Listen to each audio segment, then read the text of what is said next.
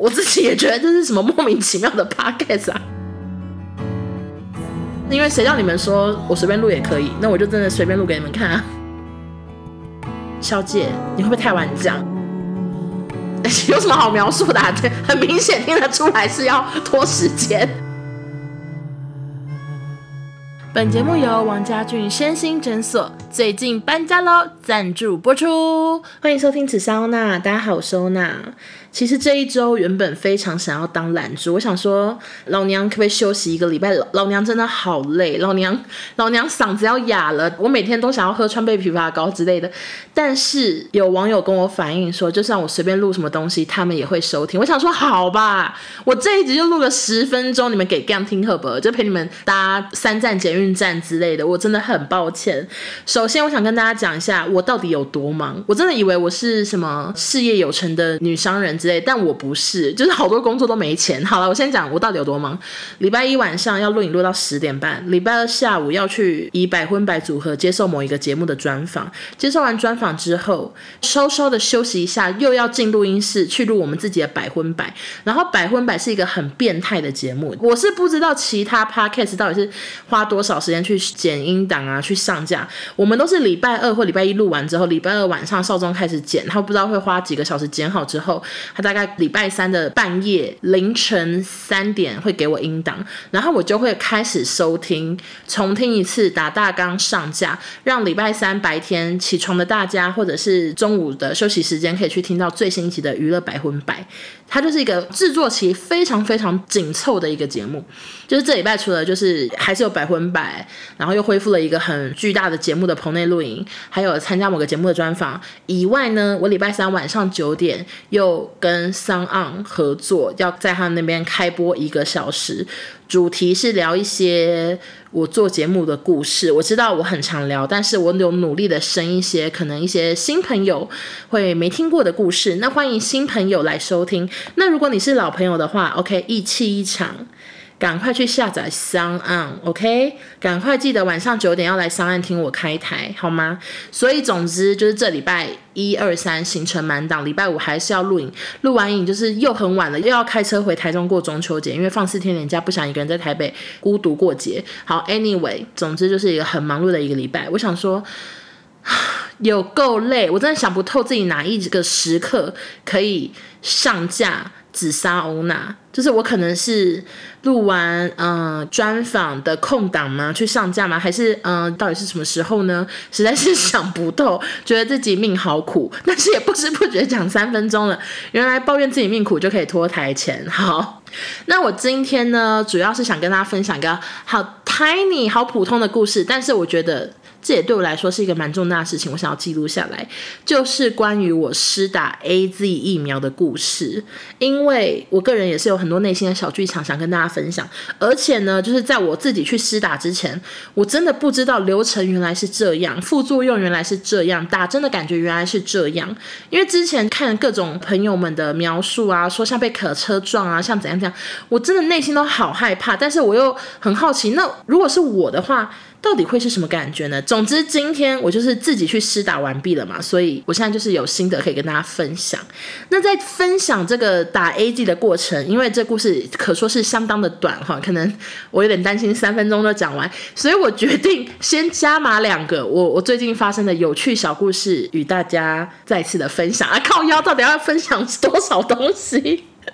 可见有多没话聊，只好一直分享。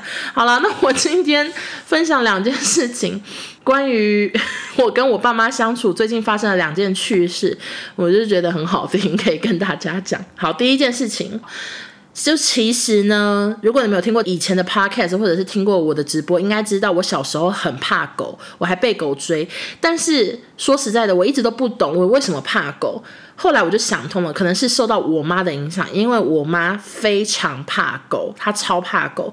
那小孩其实就是从小耳濡目染，就很容易受妈妈影响。就像我妈怕狗，我就怕狗；我妈爱吃辣，我妹就爱吃辣，就是会有一些影响，会觉得要跟妈妈一样或什么的。反正潜移默化之下，我我小时候是很怕狗，那我妈就是更怕嘛。那长大后，因为我朋友养狗，我对于狗比较不害怕。我成长了，我也看过了一些可爱的狗，我终于对狗比较不害怕。然后去年圣诞节也有去。去那个中途之家，我有去中途之家去送那个饲料跟一些尿布给狗狗猫猫，所以我现在对于狗的接纳度已经比以前成长非常多。但是我妈就始终停留在她小时候，她还是超怕狗，就是我们只要去逛街或者是去公园什么的，我妈看到狗就是会立刻抓住我爸的衣服，或者是抓住我爸手，然后躲到他后面，就是胆小如个小女孩这样子，非常的搞笑。那。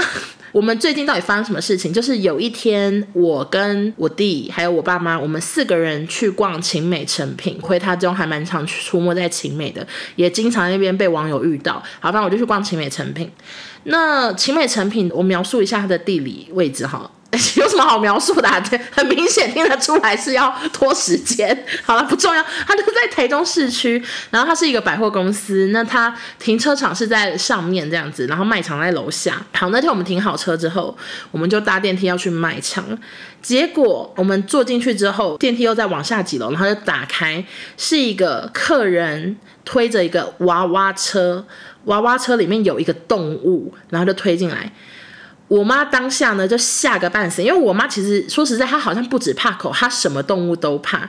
然后那个动物呢，当下我真的看不出来它是什么，就是很像一个很巨大的老鼠，I don't know，很像小小小果狸嘛，就是当下我真的看不出，我果子狸之类的，我就是有点不确定它是什么动物。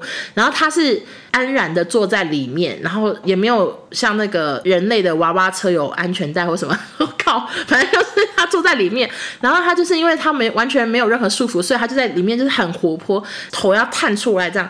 然后我妈就吓死，她真的好失礼。我妈真的是有点带着小尖叫，然后立刻躲到我和我爸后面。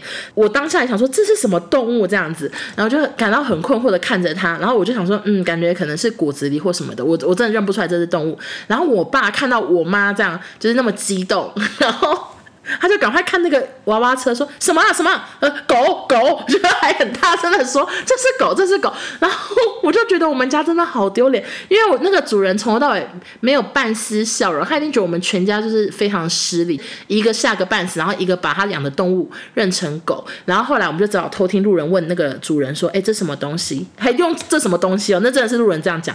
然后那个主人就说：“哦，这个是雪貂。”这样。还有故事一结束，主要这只是想分享我。我爸很失礼的部分，我爸最近真的好失礼哦，就是。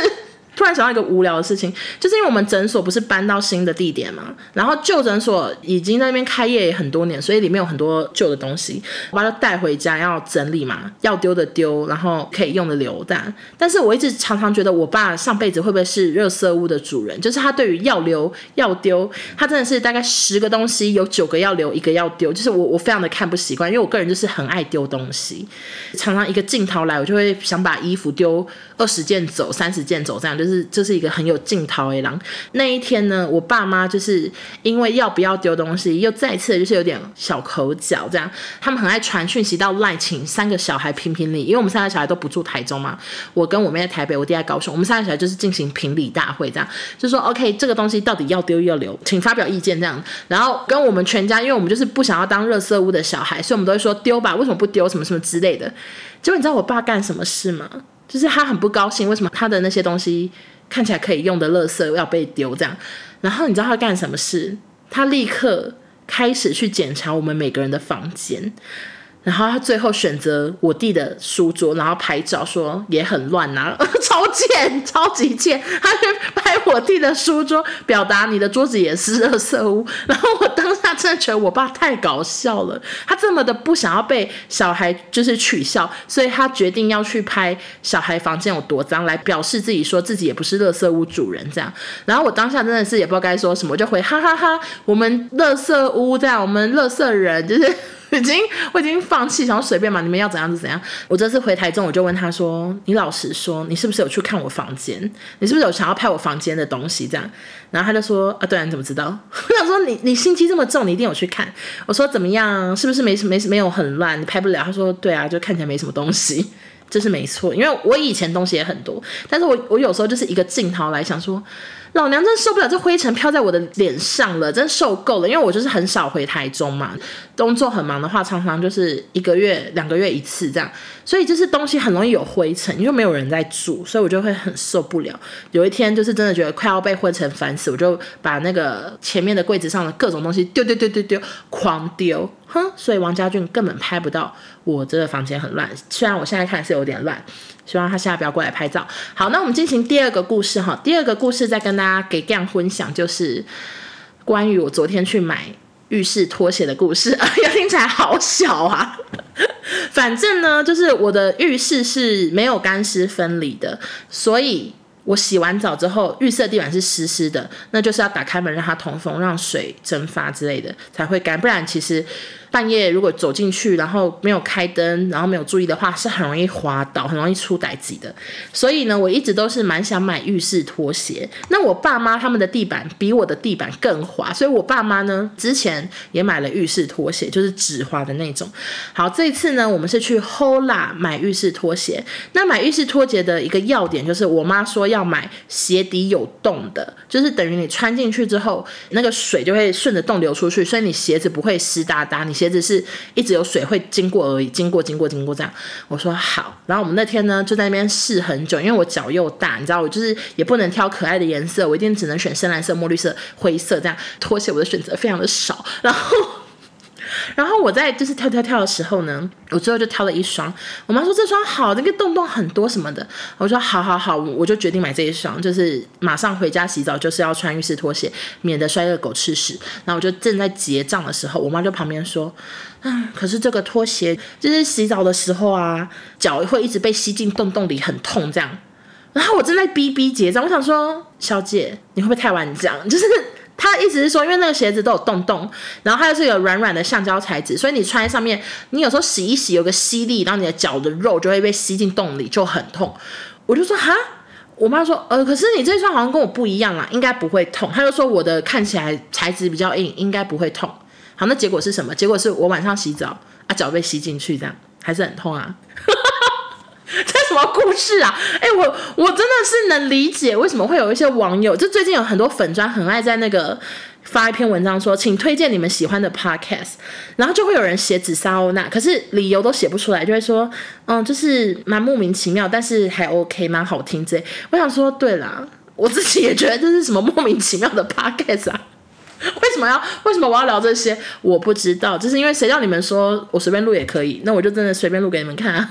讲一些无聊琐碎的小故事给你们听啊！好啦，最后再进行 AZ 疫苗的故事。哎，我其实有答应严先生说，我这集不会录太长，我怕他没空剪，因为我很晚给。但是我现在不知不觉录了十几分钟，我先跟你说声抱歉。那首先呢，我来讲一下我一开始对于打疫苗什么想法。好了，就一开始。当然是对于疫情就是很紧张，很迫切的希望自己可以打疫苗，然后又觉得说打疫苗比较安全，就各种感觉就是觉得嗯，好像要赶快打疫苗。但是偏偏呢，我就是被分类在一个蛮正常的分类这样，所以我一直都轮不到我，就是疫苗就是一直还没有轮到我这个年纪的人。我一开始老实说，我对于疫苗是有点被动的，我没有在 follow 什么样的人打什么疫苗比较安全，或者是说哪个疫苗是哪里做的。其实我真的都是很被动的在 follow 这些事情。为什么？因为一开始虽然觉得自己迫切需要打，可是后来看到很多人说疫苗的副作用，或者是新闻一直报道说谁打完就猝死什么的，我内心真的好害怕呢，因为我很怕死。我想说，天哪，到底是怎样？就是你知道，你已经不确定说那些人到底是发生什么原因，但是好像很多人都是因。因为打疫苗关系，所以我内心就是一直很害怕，都想说，嗯，到底要轮到我，还是不要轮到我呢？不要轮到我，好像也没关系。就是你知道，就太紧张了。然后我那时候也不知道勾什么，就是听说哦，大部分人很多人不敢打 AZ，那我就不勾 AZ。是后来我同事跟我说，哎，其实都没参，赶快都一勾一勾吧，才可以早点打。我才把莫德纳跟 AZ 都打勾。然后打完之后，我又再次的陷入我的鸵鸟心态，就是我不想再研究了，不要寄通知给我了，好害。害怕，好害怕，这样，结果殊不知，等啊等啊，八月底的时候，还是收到了简讯通知，说我可以上网预约九月初的时间。那一收到简讯通知，很多人是喜悦，就是说太棒啦，可以打疫苗。但是我老实说，我收到的时候，我就觉得 还是要来了，好害怕，这样就想说到底会发生什么事情？每个人都说被卡车撞，虽然我不知道他们是怎么会知道被卡车撞是什么感觉，但是我也好害怕。我的感觉是卡车撞也太可怕了吧？然后除了这方面的担心，又担心说很多人说年轻人才会有副作用，如果我一点点副作用都没有，我是什么？老阿妈，你知道，就是我内心，我内心千头万绪啊！就是我一方面又希望有一点副作用呗，然后一方面想说好怕啊，我还是不要有副作用呗。这种内心真的是千头万绪。那我就是很感谢，因为有一些网友就间接的知道我好像要打疫苗，所以好多人就是传讯息跟我说：“哦，那你一定要注意什么？你一定要吃饱，你一定要喝很多水。”反正他们就告诉我各种事情，就是叫我要一定要做好准备。说真的很痛苦，你 OK 吗？然后我甚至有两个朋友跟我说：“哎，你那天你一个人住很危险，你那天需要什么？我住很近，你跟我讲，我送食物给你什么的。”反正就有朋友跟我讲。还有一个是网友，有个网友他住在仁爱路，他也传讯你跟我说：“欧娜，你你今天打疫苗对不对？你如果需要吃什么或什么的话，我可以去照顾你哦，我可以去帮你看你有没有呼吸什么的。”我就是非常感谢网友跟朋友的对我的那个。送暖这样子，那我先讲一下我做了什么准备，因为我知道我的听众有很多人可能还是学生，可能还没轮到你们。那我希望你们听到听完这一集之后，可以跟着我做，就是有机会会跟我一样，最后是没有什么症状的状况。那也有可能还是有啦，因为你们比较年轻，而我是老阿妈。好，反正就是，那我跟你们讲一下注意事项。首先呢，你一定要准备好温度计。诶，是温度计吗？体温量体温的，不是温度计，耳耳温枪或者是就是一些量体温的东西。因为其实我家真的没有诶。我就是没有这种东西，所以要特别的去准备一下，你才会知道自己有没有发烧。然后另外呢，很多网友都建议我就是要买 FIN 补充电解质，他们说不要买舒跑，我也不知道为什么，就说如果是舒跑的话还要再加水，但是 FIN 的话是 OK 的，所以我那时候也是一打完就立刻去买 FIN。然后第三个要注意的事情就是，嗯、可以准备一下福茂加强定或者是一些退烧药、退烧贴之类的。我原本也是对于很多人说福茂要买哪一个种类是有点问号，想说到底是买哪一个 OK，会不会有一些东西吃了其实没有半点屁用，或者是影响疫苗什么的，I don't know。但是后来我有问药师翔宇，他说福茂加强錠是 OK 的，所以我就是有准备好量体温的 FIN，还有福茂加强錠。还有一个蛮重要的东西，就是我我有准备维他命 C，我在那个施打前都有补充维他命 C，然后后来几天我是有持续的一天吃一两颗这样子补充维他命、补充能量这样。反正就是这些东西是你要先做好一下准备，然后你冰箱要弄好一些食物嘛，免得你真的就是大发高烧，然后没办法出门，没办法叫外送，连下楼拿外送的力气都没有，所以你就是家里要放好一些存粮这样。好，Anyway，我来讲一下那天施打的流程，其实真的是。非常的简单以及快速。首先要带的东西就是身份证跟健保卡，简单吧？就只要带这两个东西。然后接下来呢，你要准备一下你预约的那个网页的截图，就是把它截图下来。因为我当天是到巴黎的活动中心去打疫苗，反正我一进到现场的时候，在门口对方就要想要先看我的预约的画面，所以你就是要先截图好，不要像我一样，就是立刻在上网找一下什么，这就是麻烦。所以就是建议大家一定要截图好。然后截图好之后，你就会到一个柜台，你就。就把身份证跟健保卡给他，他就会帮你抽号码牌，然后拿一个资料卡，就是那个每个人都拿到的小黄卡呢，去旁边填资料。填完资料后，就可以到叫号区去等待。我那时候大概只等了五号或六号，就轮到我了。叫到我号码之后，就是拿着所有东西，就是去那个挂号区，这样他就会帮你挂号。挂完号之后，就是会盖一张，然后会在你健保卡上贴贴纸，就会前往问诊区去问诊。但是所谓的问诊区去问问诊，其实也没问什么东西。对方一位医生，他就是拿那个听诊器听一下我心跳，这样子完之后就去打针了。一切流程会不会太快速？拿号码牌、填资料、挂号、问诊、打针，打针的速度有多快呢？就是当下我那天是穿一个短袖西装外套，他就说 OK，外套拿拉起来，然后我就拉出我的手臂，然后拉出来手臂，我就开始看着前面发呆，嗯，大概发呆一秒钟，打完了，就是这么快。那个针我真的觉得算是非常非常的细跟无感呢，我是一个很不怕打针的人啊，但是。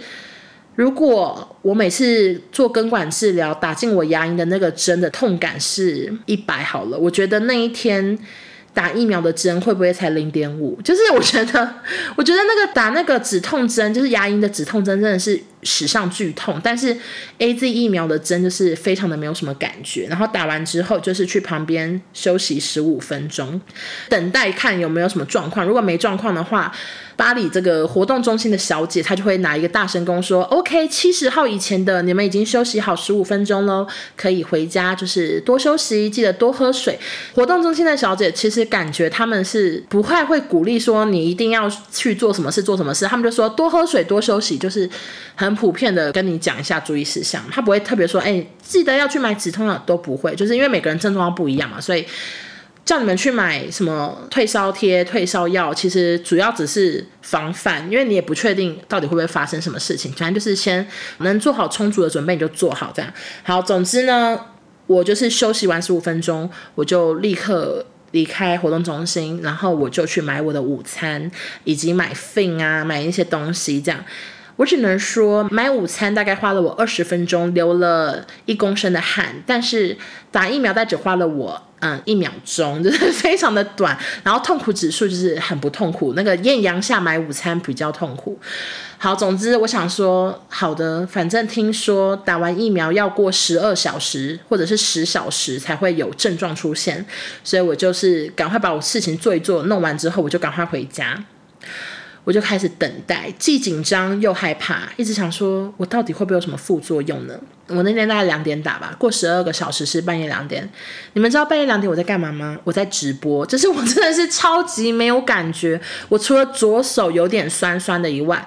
我体温始终维持在三十六点六度以下，是三六点三、三六点五、三六点三、三六点五，就是我完全没有发烧诶，我连一点人家说的那种会有点羞羞的感觉，我都没有感觉到，就是完全没症状到最高点。我原本很担心，因为我常常觉得老天爷会偷听我讲话，我讲说今天没感觉，老天爷就会想说 OK，我马上让你有感觉，惩罚你这种。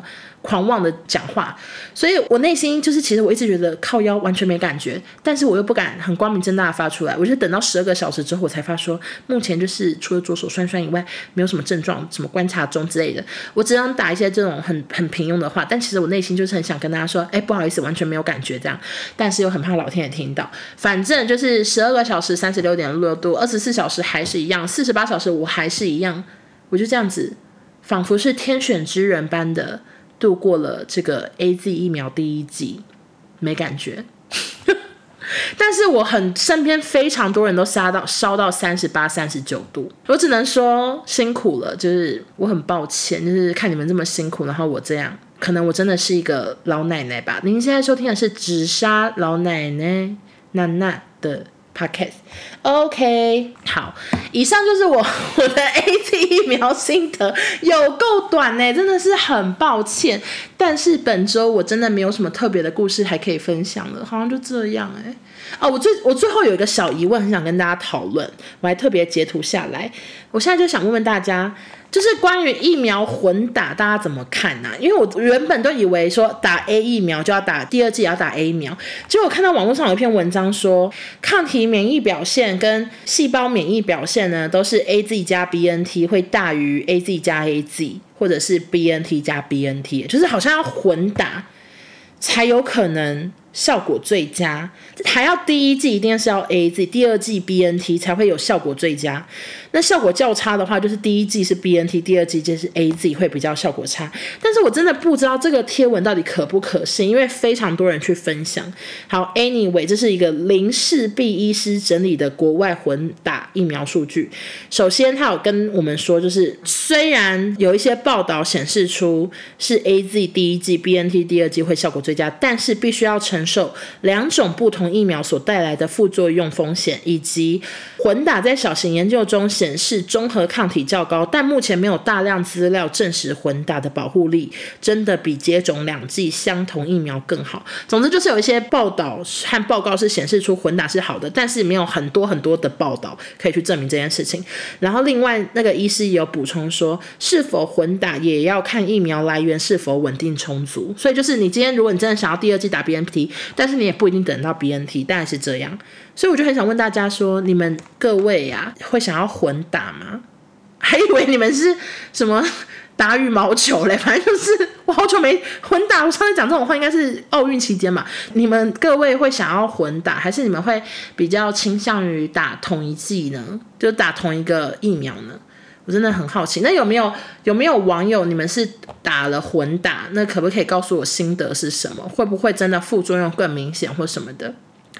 好的，以上就是我本集聊的一些琐碎到不行的内容。我真的以为我现在在朗读我的日记给大家听，那我也是很谢谢你们愿意收听我的琐碎 podcast，好不好？有人跑去推荐我的 podcast，写说琐碎到可以叠成一座一零一，我只能说你没有说错，好不好？我们希望我可以就是一直继续这样琐琐碎下去，然后可以叠成那个杜拜那个哈利法塔。我忘记是什么塔了，就杜拜那个很高很高，世界最高的那个塔，好不好？好，那谢谢大家收听，我们下周见，拜拜。鼻温不是不是鼻温啦，那个什么啊？我只能说好好照顾你们，哎，不是什么。